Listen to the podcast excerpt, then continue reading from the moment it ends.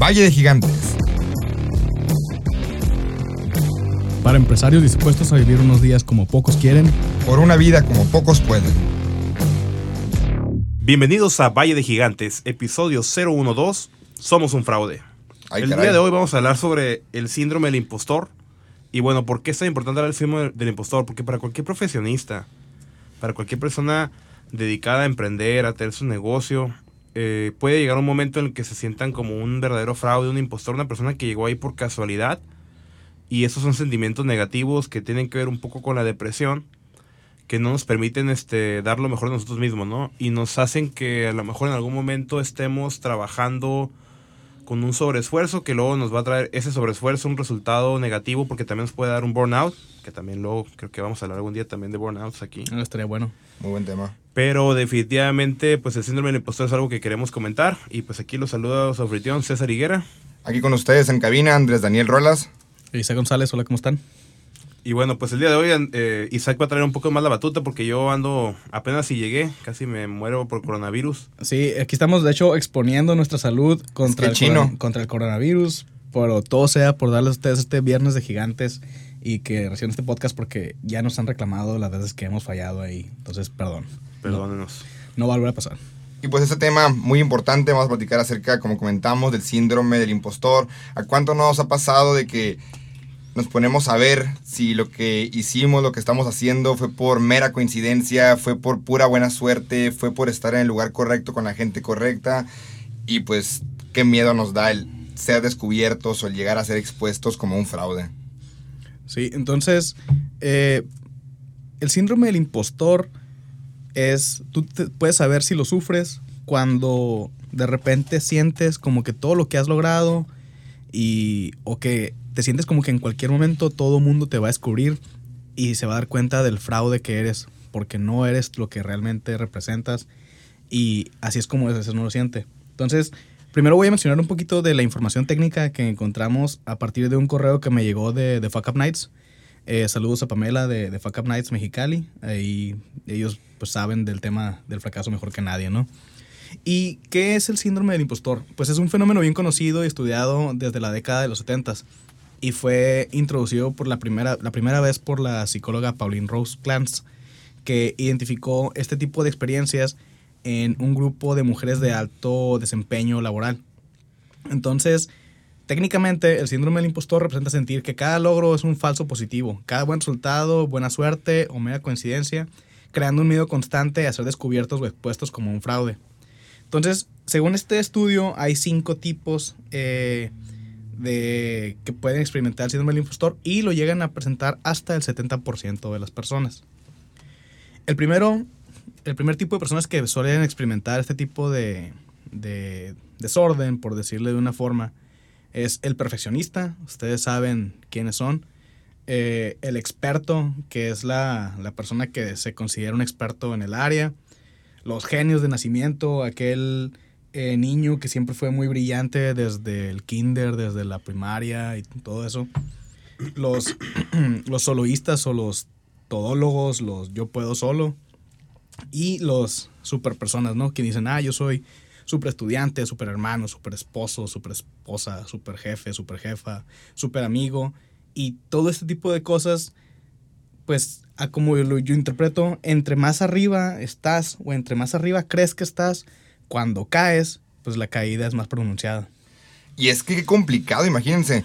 El ir escalando, el ir creciendo, como comentas, vas subiendo todo este peso encima de ti, vas cargando cada, más, cada vez más como camello, subiendo y subiendo más cargas, más estrés, más trabajo, vas yendo a la cima y al momento de voltear abajo dices, ¿y si la río qué, falla, qué pasa?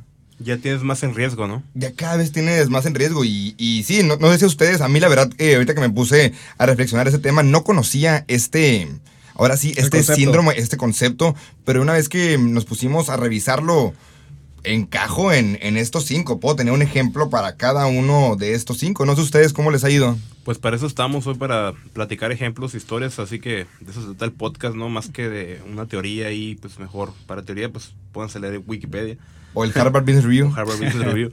Pero nosotros vamos a platicar así que nuestras historias reales y, y digo, yo sí quiero empezar con, con comentar que a mí se me hizo que todo mi emprendimiento empezó y hasta el momento se me echó el tiempo muy rápido, entonces pasé por muchas etapas personales, hubo cambios en mi familia, eh, temas personales o temas familiares de, de, salud, temas este, económicos también que afectaron mi núcleo familiar y pues me afectó a mí. Entonces, este, de cierta manera me, me da, me pongo a recordar y digo, ah, pues hubo un tiempo en que pues la verdad, sin mi negocio no me daba, pues nada más yo era el único como que que se sentía afectado, pero de repente ya empecé a... A, a tener personas que dependían de ti. A tener personas que no dependían de mí, pero que de verdad sí necesitan mi apoyo. No son dependientes totales, pero sí necesitan mi apoyo en un porcentaje importante. No solamente el apoyo de dinero, sino el apoyo del tiempo también. Entonces, ¿cómo puedes este, combinar todas esas cosas? Ahorita que sí estabas diciendo lo de las superpersonas. O sea, de verdad, eso fue lo que me pasó a mí. Yo, yo el año pasado, como en verano, tuve un... No, perdón, hace dos años, en, diciembre, como noviembre, diciembre, tuve un breakout donde dije, a la torre, ¿qué me está pasando? Y era porque estaba cayendo en este problema de, superpersona. porque de verdad quería ser el, hijo ejemplar y quería ser el empresario ejemplar de, la comunidad y quería todavía ser el superjefe y eh, pues no se puede todo, ¿no? Así que es muy complicado tratar de llevar tantas cachuchas a, un nivel súper. Y, y sí quisiera comentar como que el, el darme cuenta que que era muy este, exigente conmigo mismo, ¿verdad? ¿Por qué? Porque quería demostrar en otras personas que otras personas me aprobaran, que, sea, que mis, mis, papás, que mi familia me aprobara, al mismo tiempo que sigo haciendo mi negocio y que me aprobaran mis socios, mis colaboradores y mis clientes, pues fue un peso muy fuerte para mí. Entonces, ¿qué fue lo que hice? Empezar a decidir yo cuál era mi, mi límite de aprobación. O sea, el mío. Cargabas con la expectativa de todo el mundo. Exactamente. Entonces, esa era la parte del. ahorita que hice super persona, eso fue lo que, lo que trabajé yo ya. Y sigo trabajando. Sí, fíjate, a mí. A mí sí me pega este, este síndrome del impostor semi regularmente, por ahí como cada dos, tres meses me anda, me anda pegando. Y ya llevo pues como siete años dedicándome a esto y la verdad es que me pegaba al principio y me sigue pegando todavía. ¿Pega igual de fuerte? Eh, fíjate que ya no, porque he aprendido a, manejarlo. Ahí escuchan que de verdad eh, César tiene el coronavirus, entonces escuchen este podcast con un cubrebocas por lo menos. Eh, tómense su vitamina. Pero volviendo al punto, no, no me pega tan fuerte como antes. ¿Por qué? Pues digo, estoy más viejo y tengo más experiencia y aprendes a manejar las cosas, ¿no? Hace unos podcasts mencioné que para mí la meditación me ayuda a controlar este tipo de como de ataques de ansiedad que me suelen pegar, ¿no? Eh, y me ha pegado desde el principio y me sigue pegando ahorita y me ha pegado cuando me va bien y me pega cuando me va mal. Porque cuando me va bien es de repente como que... Pero todo esto es suerte, le digo. O sea, me, digo a mí mismo. O sea, este proyecto que conseguí, este cliente que conseguí, esta inversión que conseguí, pues, no, ¿quién soy yo, sea, para haber conseguido eso? No, no, no, no tengo nada así de súper espectacular como para, para que lo haya conseguido, o sea, se van a dar cuenta, se van a dar cuenta que no soy todo lo que yo pienso que soy. Y pienso que me pega extra fuerte porque de repente suelo ser muy egocéntrico y tener una muy alta estima de mí mismo. Y por eso de repente en estos deslices, pues es donde más me, pega el, el, desliz. Y estos temas que, que les pasan a ustedes, ¿sienten que son por cuestiones personales de autorreflexión? o porque comentarios externos los están afectando? Porque a mí me ha pasado de los dos, tanto por comentarios externos, donde sí me ha tocado escuchar de manera directa o indirecta, no, es de que ahí te la pusieron fácil, no, es de que tú empezaste sobre algo ya construido ha pasado los casos. Y también ha pasado los casos donde en algunos momentos, a mí me pasa mucho cuando estoy manejando solo, donde me pongo a autorreflexionar y me pongo, es donde me, empieza a pegar todo este, este síndrome. ¿no? Ya por eso no quieres manejar solo, ¿no? no, sí, eh, eh, definitivamente tiene mucho que ver los factores externos, ¿no? A mí me llegó a pasar ahorita que está diciendo lo de la familia, ¿no? Que un día me enfrenta a un familiar y me dice, oye, es que, que no te das cuenta que nunca tienes tiempo. O sea, siempre tienes juntas, siempre tienes una cosa que hacer no te puedes dar tiempo para hacer esto y esto. Y yo, ah, caray. O sea, y me acuerdo muy bien que fue algo que me enfrentó porque dije, es que trabajo y hago todas esas cosas precisamente para, para poder aportar, para poder ayudar. Digo, en el caso lo que pasó con nosotros fue particularmente que mi papá sufrió un infarto, pues, y, y, tuvo una pérdida de movilidad Entonces, pues, o sea, hago muchas de estas cosas y me esfuerzo y, me activo para, pues, precisamente aportar, ¿sabes qué, si se ocupa una nueva silla de ruedas, si se ocupa el pagar al terapista, etcétera. Ah, pues entonces este hay que estar, hay que estar ahí atentos entonces pero es, cuál es el tema o sea un factor externo me dice me dice mi hermana oye pero no, no tienes tiempo o sea, ¿qué te cuesta llevarlo tú al terapista qué te cuesta hacer tú quien se queda en la mañana para ayudarle a que coma para ayudarle a que se cambie o sea y cosas así pues yo siempre muy rápido andaba mis cosas y dije ah caray creo que sí tengo que empezar a equilibrar un poco las cosas no no nada más lo que yo pensaba no pero creo que uno de los puntos importantes de este síndrome es también el perfeccionismo, ¿no? O sea, el, querer ser perfectos y también el, tema de creer eh, que las cosas nos salen por gracia. O sea, hablando un poco más de las expectativas personales, digo, saliendo de las expectativas personales, pensar que a veces las cosas nos, pasan por, por suerte, por gracia o sin querer.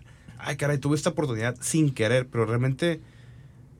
Eh, ¿Tú qué crees, Isaac? O sea, pues mira, ¿Las cosas te pueden pasar por suerte o sin querer? Sí, sí, definitivamente ah, la suerte es un factor y yo pienso que nosotros tres somos bastante afortunados porque tenemos la fortuna de poder dedicarnos a lo que nos gusta y la realidad es que si hubiéramos a lo mejor nacido en otro lado o si nuestras situaciones hubieran sido más adversas, eh, pues a lo mejor y no, no pudiéramos haber hecho este emprendimiento o a lo mejor no tan fácil, ¿no? Pero lo hemos batallado.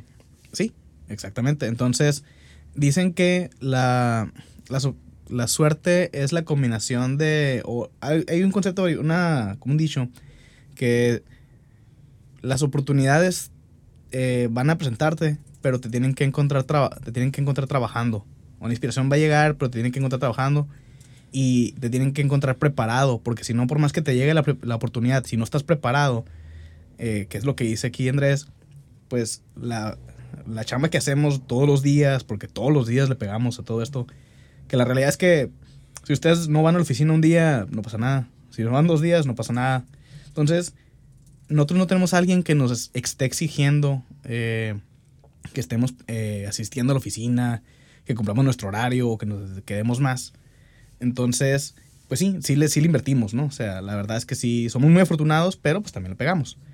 Pero, volviendo a este tema, aún así, aunque le peguemos, hay mucha gente que le pega y de todas maneras, pues somos afortunados de, haber, de estar logrando lo poco o mucho que hemos logrado, ¿no?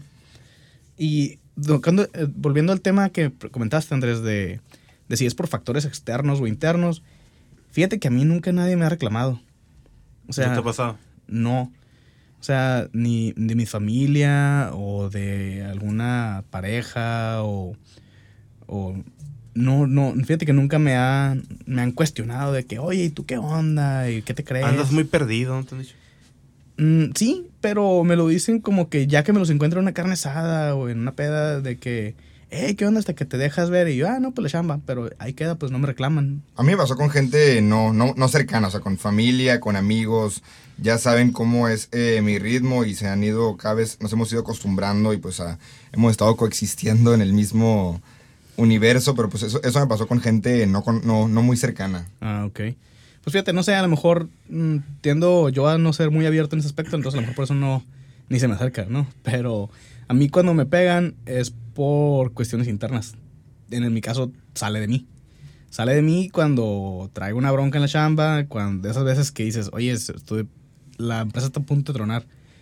Y, y, por ejemplo, ahorita con este emprendimiento nuevo que está en una etapa joven todavía, que pues va bien, o sea, ahí vamos, la verdad es que hemos logrado mucho el, gracias al equipo que tengo.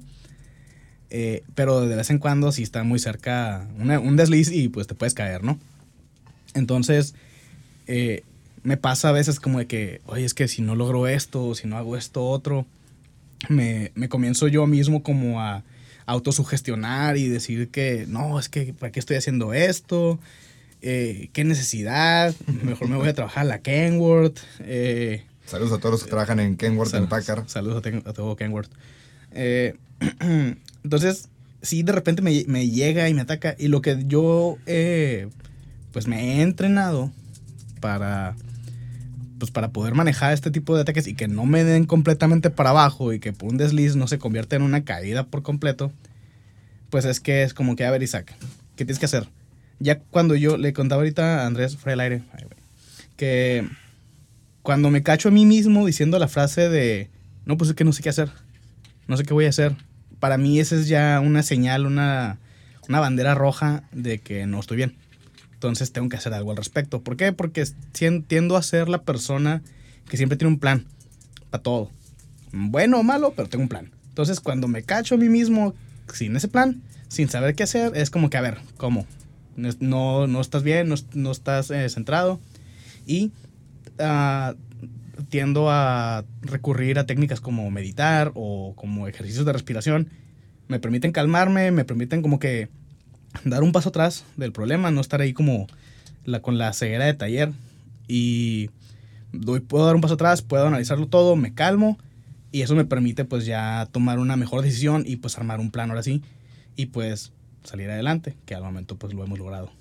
Y ustedes dos que han tenido la oportunidad, bueno, los tres hemos tenido la oportunidad de estar dirigiendo tanto empresas como grupos juveniles, ser líderes empresariales de nuestra comunidad.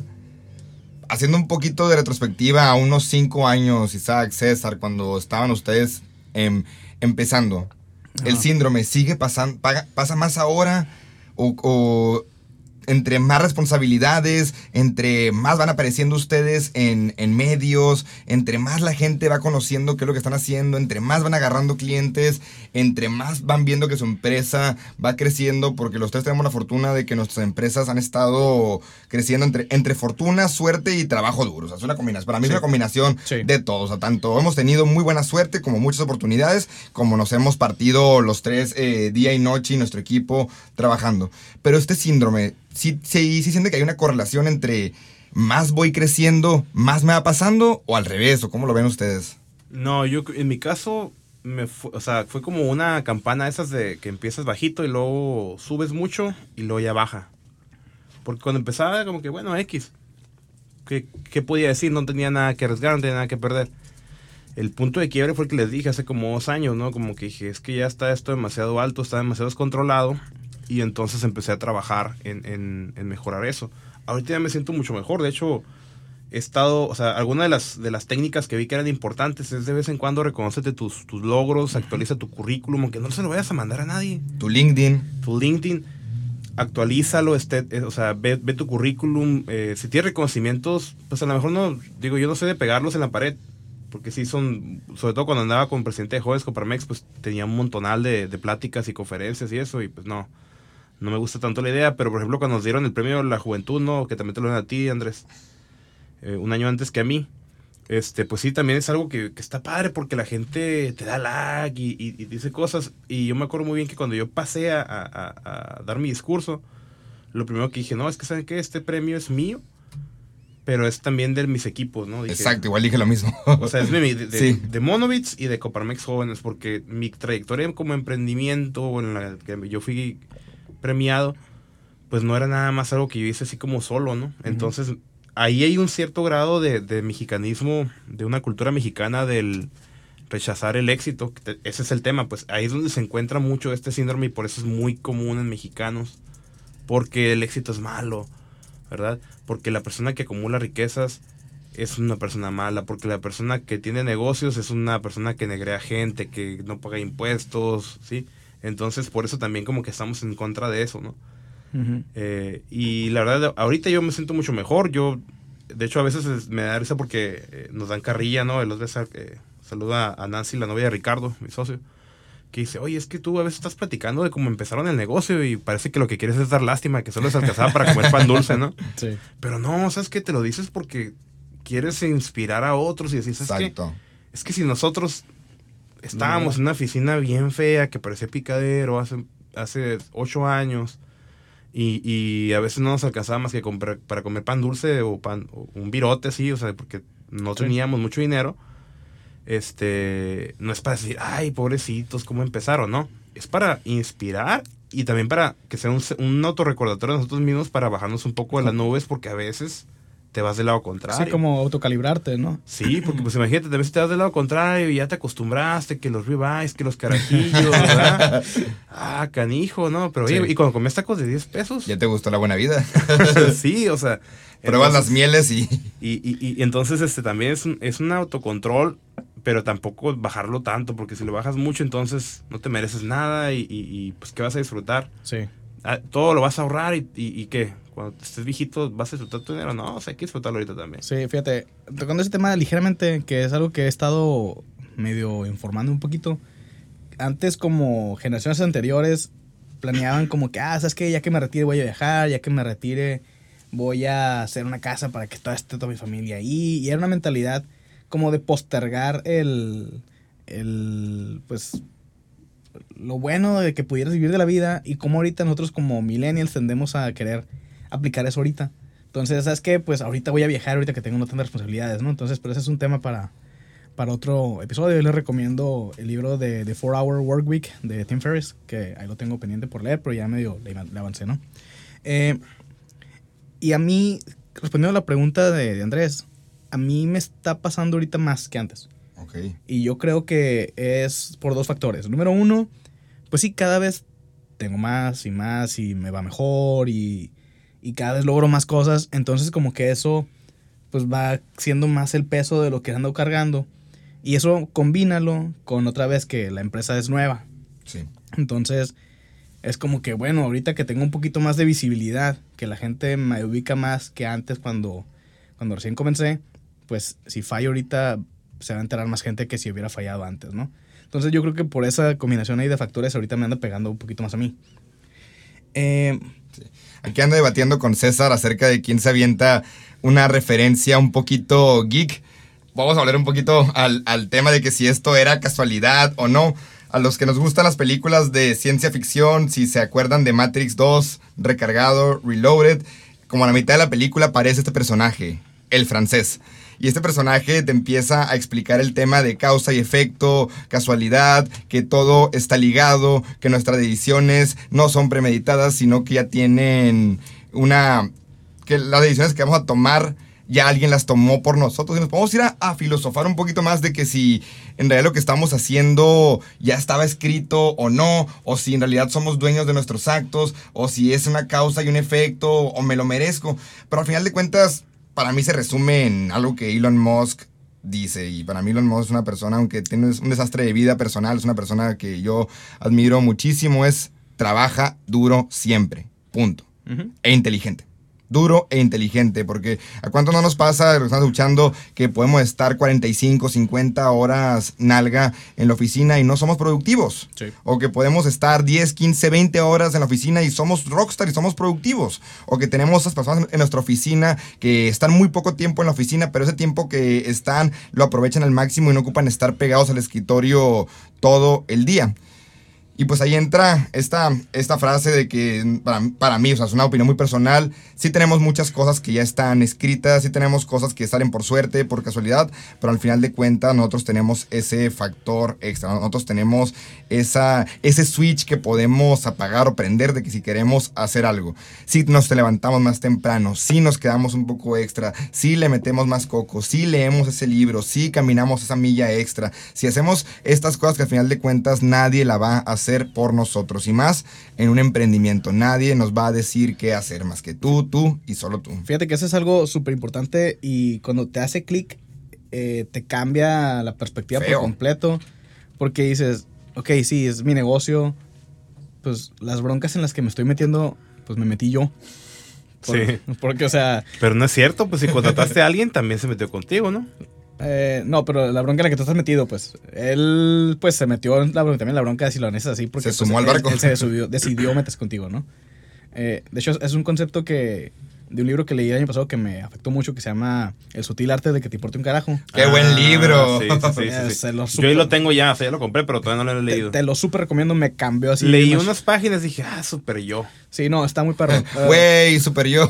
güey, Así, sí. güey, güey, yo. Lit amo, güey.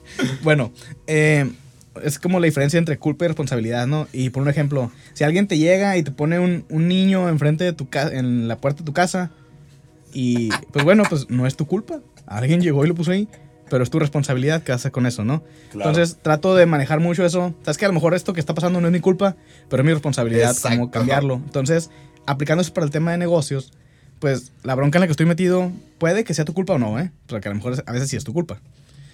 pero es tu responsabilidad. Y a fin de cuentas, si es tu negocio y tú tomas las decisiones, pues hay veces que lo más sencillo para resolver un problema no es el matarte trabajando 60 horas o el 80 horas. Hay veces que es tomar una decisión. Sí. Y hay veces que es más fácil, ¿sabes qué? El voy a hacer una llamada, el voy a establecer una nueva regla, el voy a hacer esto otro. Y esa decisión que te va a tomar, que vas a tomar, perdón, te va a ser mucho más eficiente que el haberte matado trabajando 80 horas en la oficina, ¿no? Entonces, es por eso, ya cuando te comienzas a sentido, ok, esta es la chamba de director. Esa, esas sí. decisiones las toma el director y por eso tomas el rumbo y diriges a la empresa. Sí, claro. Entonces, esa es la chamba y por eso es tan valioso un director en una empresa. Si vemos una empresa que ya esté en la bolsa y todo eso, pues por eso ganan lo que ganan esos directores. Sí, como en el, como en el océano, como en el mar, pues, ¿no? O sea, Sí, de repente hay una tormenta por aquí, puedo sacarle la tormenta, pero voy a durar 15 horas más sin llegar, pero Sí. si llego 15 horas tarde, entonces este, mejor me arriesgo, pero miden sus riesgos, es lo mismo, o sea, Sí.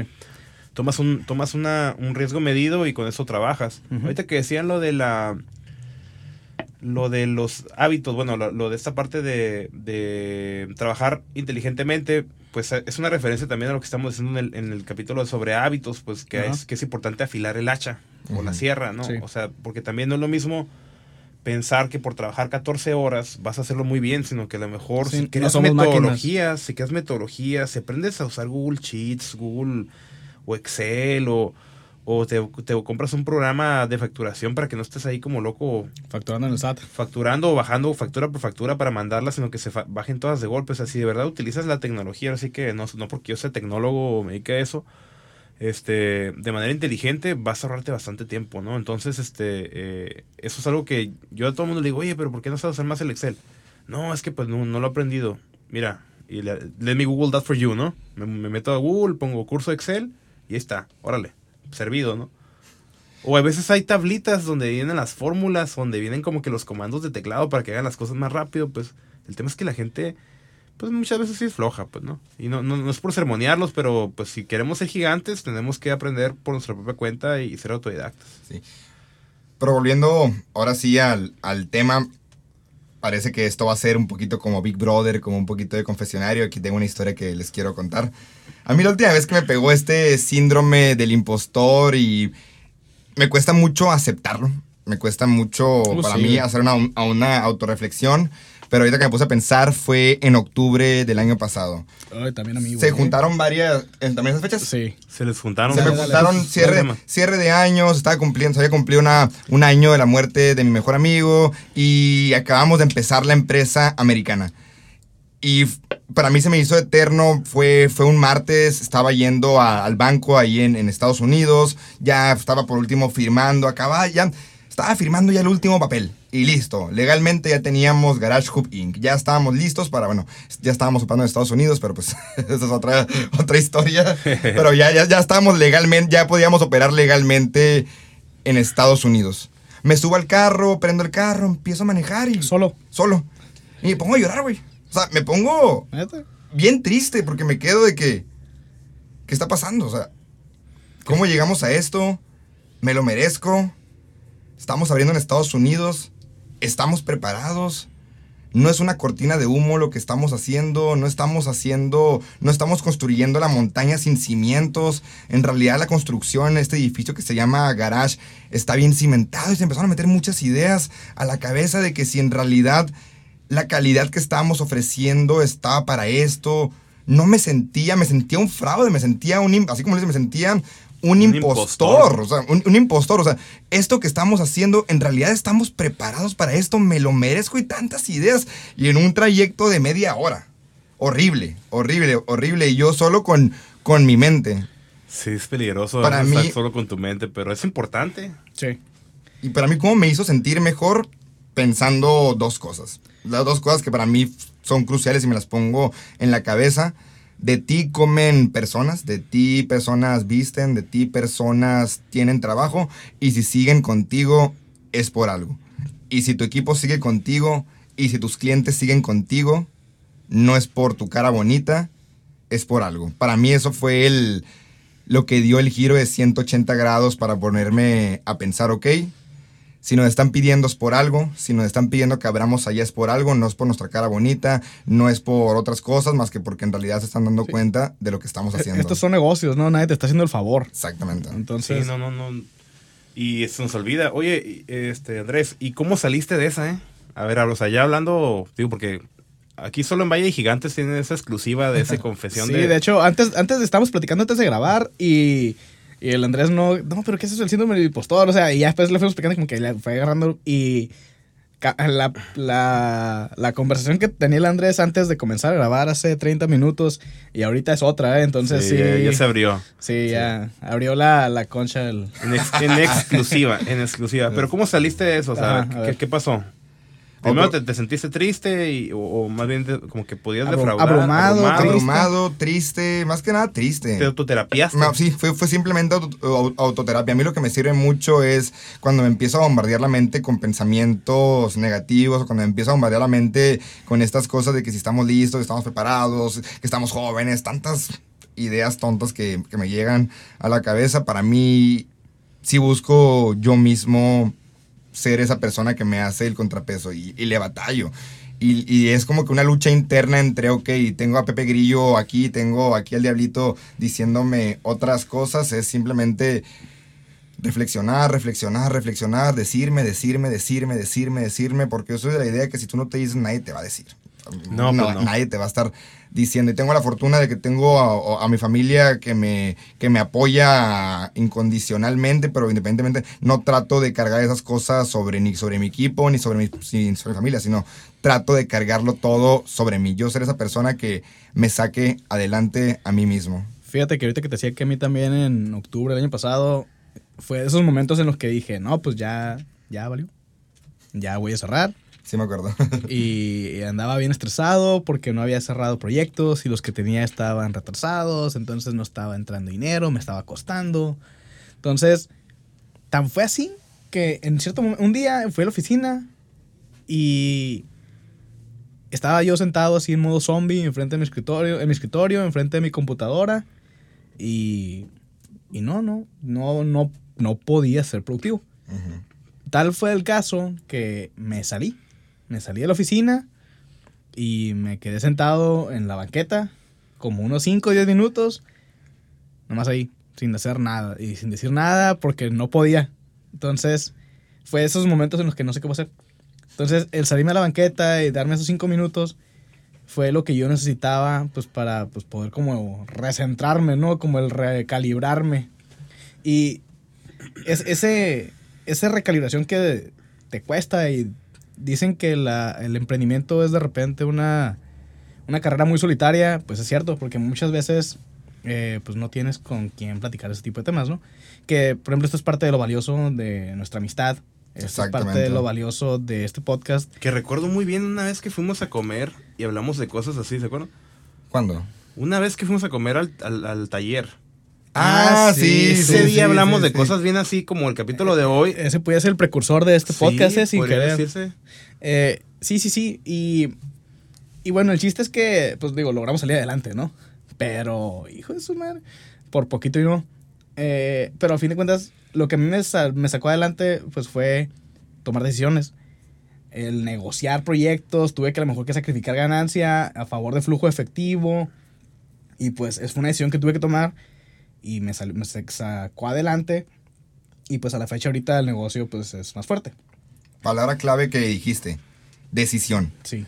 En esta posición en la que estamos, que nos toca dirigir equipos, dirigir empresas, todos son desde que el momento que nos levantamos hasta el momento que nos dormimos, dirigimos nuestra vida en base a decisiones. Sí. Decisiones rutinarias como es qué te vas a poner, lavarte los dientes, esperemos que todos nos lavemos los dientes, desayunar, hasta decisiones de que, ok, voy a cambiar el giro de la empresa. Ahorita ya comentaste, voy a hacer estos cambios de flujo de efectivo por, por, lo, por lo otro que al final de cuentas son decisiones que no van a recaer sobre nadie y nadie las va a tomar más, que, tú. Así es. Así es. Y fíjate que, volviendo al tema de recalibrarse uno y complementando con lo que dice César, me acuerdo una vez, César, que andábamos platicando tú y yo, que eh, hablábamos de, de ese tipo de cosas, ¿no? De ese tipo de, de dudas que te existenciales que le llegan a pegar a uno, que te pegan a uno siendo emprendedor o no siendo emprendedor, ¿eh? Así que esto creo que aplica para todos los casos. Y decíamos, no, pues es que pues no soy nada, o sea, no tengo nada. ¿Qué, qué, qué- quién soy yo? O sea, ¿quién es Isaki, Mexicali, que no está en el mapa? eh, Casi como Tlaxcala, que no existe, ¿no? Un saludo alimento a. Tlaxcala. Saludos a Tlaxcala. Eh, pero, y, y, y tú, César, me dijiste algo que se me quedó muy grabado. Y dijiste, pues sí, a lo mejor ahorita no somos mucho. Pero fíjate ahorita dónde estás y voltea hace dos años y fíjate qué eras antes y compárate con lo de ahorita y fíjate todo lo que has avanzado. Ujú. Y es cierto. Ahí es donde vas viendo lo que fue sumando eh, cada día, cada esfuerzo que hiciste, cada decisión que tomaste, cada vez que te levantaste y le chambeaste y te echaste la bronca encima y el, el reto lo superaste. Todo ese tipo de retos que fuiste superando día a día te han llevado a tener lo que ahorita tienes. Exactamente. Entonces, eso fue, me dijiste, para que veas que sí te escucho cuando me hablas. Sí, yo, pienso- yo pienso que a veces me, me, me- me ves como el abuelito del grupo, el, el, el que ya trae ideas medio, medio de mayor, pero este, no, sí, sí, efectivamente te lo dije porque yo también lo viví, pues. Sí. Porque yo también lo viví porque me acuerdo que tuvimos, pues lo dije el día del el episodio de, de Pamela, que tuvimos dos casi cierres y por eso decimos que es Mono y 3.0 el de ahorita. Porque este, hemos hecho muchos, hemos tenido fracasos tan fuertes de, de así quiebra total que decimos, ¿sabes qué? Pues ya mejor decimos, vamos a volver a reiniciar. Entonces, este, sí darnos cuenta de esos brincos es algo bien importante. Y es algo que también te dicen, bueno, en terapia o te dicen en artículos que tienes que hacer para superar el síndrome del impostor. Ver hacia atrás y decir, reconocer esos logros que has tenido, esos cambios que has tenido, para que de esa manera no, no te afecte si no digas, eh, pues que no has crecido nada, ¿no? Sí. O sea, me da mucha atención la gente que dice, no, es que me va mal en mi negocio. A ver, ¿cuánto vendiste este año? No, no me quieren decir a lo mejor la cantidad, ¿no? Pero comparado con el año pasado, ¿cuánto fue? No, pues tanto. Y yo, ¿sabes que este año fue un año de, de crisis económica? O sea, en un año de crisis económica tú vendiste 30% más y estás agüitado. Sí. O, o sea, o agüitada. Y entonces, este, ya empiezo, yo soy muy de números, ¿no? Muy de, de, de, de, de cosas, este, tangibles o cuantitativas. Sí, pues y- ingeniero. y bajo esas, bajo la información cuantitativa y a veces es donde sacamos eh, pues el análisis de que te fue bien. O sea, de que, de qué te quejas, pues, ¿no? O sea, de qué está pasando ahí. Y a veces es más un tema mental o un objetivo no bien plasmado, porque también es importante eso, o sea, impostor. Estamos hablando del síndrome del impostor, pero el impostor contra qué? ¿Contra lo que has hecho o contra lo que quieres hacer? Es que eh, el peor enemigo de uno es uno mismo, ¿no? O sea, porque nadie... Y eso me recuerda algo que mencioné alguna vez, pero ya fue De lo jefe, ¿no? Lo- El, que dice, jefe. el, el peor Sí. jefe del mundo eres tú. Yo también te tú. escucho, ¿ves? Sí. Ay, güey. Te voy a invitar un carajillo ahorita. Sí. No puedo, no puedo, tomo un medicamento. Pablo, si Sí, quieren sí. abundar sobre este tema de comparaciones y métricas, a mí me cambió mucho este libro, se llama Cómo mentir con la estadística, escrito por Darrell Hoop. Es un libro de 1954 y ahí te explica que muchos de los problemas de las empresas, de los gobiernos y de diferentes eh, organizaciones, hasta te habla de- del béisbol y el básquet, es de que no saben con qué comparar lo que les está haciendo. Ahorita que comentabas, o sea, con, con qué comparo mis ventas, con qué comparo eh, este año, con qué comparo eh, el, el ciclo de profit, de revenue de, de, de- de este cuarto del año, con qué lo mido. Este Sí, libro. Cómo medir con la estadística, te, te- te da una buena trapeada acerca de cómo escribir y de cómo medirte mejor, con qué, con qué compararte. Sí, pues, de hecho el otro día lo decíamos ya un poquito más técnico, ¿no? No es lo mismo decir quiero vender, vamos a decir quiero vender 5 millones de pesos este año y decir que cada mes vas a vender el equivalente entre 12, ¿no? Exacto. ¿Por qué no? Porque pues tú tienes un histórico y en los años pasados en verano siempre vendes muchísimo. Sí, pues las temporadas del mercado. Entonces son las temporadas de temporada mercado. Hay que, te- hay que comparar mes con mes. Pues entonces, este, hay muchos temas, así que podemos seguir este, eh, escudriñando en ellos, pero yo creo que ya tenemos que empezar el tema de las conclusiones. Sí. Porque Mira, yo, yo quiero cerrar con, con el artículo este que es la segunda vez que lo menciono y está muy cortito. lo a- Monografías. Sí, los acabo de sacar de eh, nuestro patrocinador oficial, ¿no es cierto? Se va a enojar el Harvard Business Review. Pero bueno, ya, el artículo este, que es de Seth Godin, que es un experto en marketing, Ah, sí. eh, dice el, el peor jefe del mundo. Y dice, ese eres tú. Dice, aunque no seas autoempleado, si tu jefe eres tú. Entonces dice, tú manejas tu carrera, tu día, tus respuestas, tú administras cómo vendes tus servicios, tu educación y la manera que hablas de ti. Y probablemente lo estás haciendo mal. Entonces, si tuvieras un, un gerente, un jefe que hablara, que te hablara a ti de la forma que tú te hablas a ti mismo, seguramente re- renunciarías. Dice, si tuvieras un jefe que desperdiciara tu tiempo, tanto como tú lo haces, seguramente la despe- lo despedirían. Si una organización desarrollara a sus empleados tan mal como tú te estás desarrollando a ti mismo, probablemente ese fue, Wow. se iría a la, a la quiebra. Dios, Entonces, Wow. el Arturo le dice, estoy asombrado que tan frecuentemente las personas escogen fallar cuando van por su cuenta o cuando terminan en uno de esos trabajos que los motivan a que pongan su propia agenda y que se administren ellos mismos, pues teniendo la, la libertad de, de ser como excelente, pues la realidad es que la dudan, se quedan trabados y pues a fin de cuentas fallan.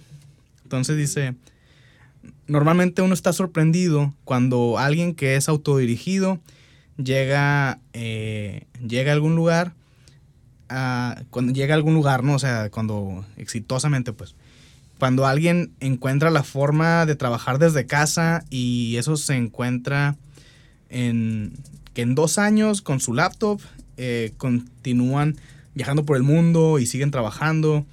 Estamos impresionados cuando alguien utiliza las tardes y los fines de semana para tener una segunda educación o estar un, un nuevo negocio de, en el lado. Y estamos envidiosos cuando encontramos alguien que han podido por sí solos eh, pues llevarse a sí mismos hacia la felicidad. Como si eso fuera raro o si jamás se hubiera hecho, ¿no? Entonces, hay como que dice, hay algunos libros eh, que te dicen cómo ser un buen, un buen manager, un buen administrador, pero hay muy pocos en cómo administrarte a ti mismo. Y es difícil pensar en algo que sea más esencial a eso. Wow. Entonces, Wow. Es, ahí, ahí sí se acaba el artículo, ¿no? Entonces, pienso que esto es el principio, o para mí este es el principio del síndrome del impostor, ¿no? Y digo, ninguno de nosotros tres somos expertos en psicología o en este tipo de detalles. Entonces, si tú nos estás escuchando y esto te, te identificas y vas y platicas con tus compas o con nosotros, mandas un mensaje ahí, vamos por unas chéves. Y no es suficiente, a lo mejor hay- que buscar a alguien, ¿no? Hay profesionales, eh, psicólogos expertos en temas de, de negocios y tipo de cosas, coaches que, que te pueden ayudar con este tipo de detalles. Entonces, eh, aguas al momento de seleccionar un coach nomás, ¿no? Eh, pero en fin, yo pienso que el síndrome del impostor es tan, tan presente porque nosotros mismos no somos los mejores jefes que pudiéramos ser. Entonces, que es algo que yo me, me he puesto a pensar mucho. Si yo quiero que mi negocio llegue a otro nivel, yo tengo que llegar a otro nivel. Entonces, yo tengo que volverme el mejor jefe del mundo para poder lograrlo.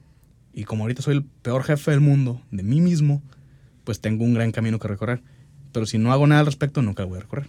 Sí, pues cada uno de nosotros hemos entrado a cursos, diplomados, seguimos invirtiendo en nuestra educación formal e informal, pues para, pues para seguir creciendo. O sea, no somos expertos y cada vez hay más problemas, cada vez hay más decisiones que tomar y pues cada vez tenemos que tener las herramientas necesarias. Para mí, dos conclusiones importantes. La primera, nadie te va a dar par más en la espalda más que tú. Mira hace tres meses, como comentan, mira hace un año, mira hace dos años y sobre eso mídete, mídete sobre ti mismo, no en este preciso momento cómo te sientes, sino hace tres meses cómo estabas, hace seis meses, hace un año, qué has mejorado, qué no has mejorado, qué puedes hacer. Ese ejercicio lo hice con mi equipo a fin de año, que era qué les gustaría que siguiera yo haciendo, qué no les gustaría que siguiera haciendo y qué les gustaría que en un futuro hiciera. Y fue un momento de autorreflexión porque personas externas te empiezan a decir de una manera tan cruda. pero Y anónimo, ¿no? Y anónimo, peor todavía. Ahí se desplayaron y estuvo muy interesante pues porque al principio fue negación. Ya después fue aceptación ahorita estoy en la etapa de que, tengo que cambiar varias cosas. Pero pues para eso están esos eventos de networking, para eso hay concursos, para eso es- hay estos podcasts donde puedes convivir con personas en situaciones similares. No estás solo, busca, hay terapia, hay eventos donde puedes encontrarte con estas personas. Nosotros nos conocimos en diferentes eventos donde puedes encontrarte pues con personas que están pasando con estos mismos casos, situaciones. Y mi segunda conclusión rápidamente Esto es una frase, un artículo que escribió César Salazar, quien fue uno de los fundadores de 500 Startups aquí en, en México. El mexicano le tiene más miedo al éxito que al fracaso. Ahí les dejo esa frase. ¿Cuánto nosotros nos preguntan cómo te está yendo? Ah, pues más o menos, ahí la está llevando. Y el año, independientemente de que te esté yendo muy bien, y el año empezó duro. Tenemos que maquillar el éxito, volverlo no tan bonito, no tan sexy, para que las personas no se sientan ofendidas de que nos está yendo bien. El mexicano le tenemos más miedo al éxito que al fracaso. Mexicanismos. Un día vamos a hablar de mexicanismos. De hecho, pues vamos a invitar también a Rudy Andrade para hablar sobre Y qué bueno. Lean, Lean Startup México o Emprende México, ¿no? Bueno, yo, yo, yo sí quiero irme con una conclusión un poco también más reflexiva en la parte intrapersonal. Eh, yo estoy leyendo un libro que tengo rato leyéndolo. Es que yo lo que pasa con los libros es que yo leo varios al mismo tiempo, pues no, no, me, no me quedo quieto con uno y no puedo terminarlos tan rápido. Entonces uno que se llama Principles de Ray Dalio. Ah, lo acabo de seguir en Instagram. La cuenta de ellos está re buena, ¿eh? No, Ray Dalio es una eminencia. O sea, es un libro que lo primero que te topas es una frase de Bill Gates recomendándolo, diciendo, no, pues los principios de Ray Dalio me han servido a mí personalmente. Estoy seguro que este libro te va a servir, ¿no? Y luego, este, eh, eh, te, quedas, te quedas pensando con estos principios, lo que dice Ray Dalio es que primero tienes que tener principios personales, o sea, para que luego los transfieras a un negocio. O sea, él dice como que life principles y work principles, ¿no? Y los tiene por separado, por lo mismo. Y todo el libro empieza primero contando su historia de cómo él creció. Y él hizo algo como lo que tú, ahorita que lo mencionaste, Rolas, de decirle a la gente directa de él, oye, ¿cómo te trato? ¿Qué puedo cambiar? ¿Qué puedo mejorar? Y dice, ahí empiezas a necesitar tener la mente bien abierta. Entonces yo un reto que le lanzo a la gente que está escuchando es, abran su mente, ¿sí? Dejen de pensar tan cuadrado, dejen de pensar tan en lo mismo, piensen diferente, sean increíblemente mente abierta y van a ver que van a descubrir, aprender muchas más cosas. Porque el que tiene la mente cerrada dice, no, es que yo no sé Excel. El que tiene la mente cerrada dice, no, es que yo para qué me pongo a hacer un programa extra si ya trabajo en un negocio.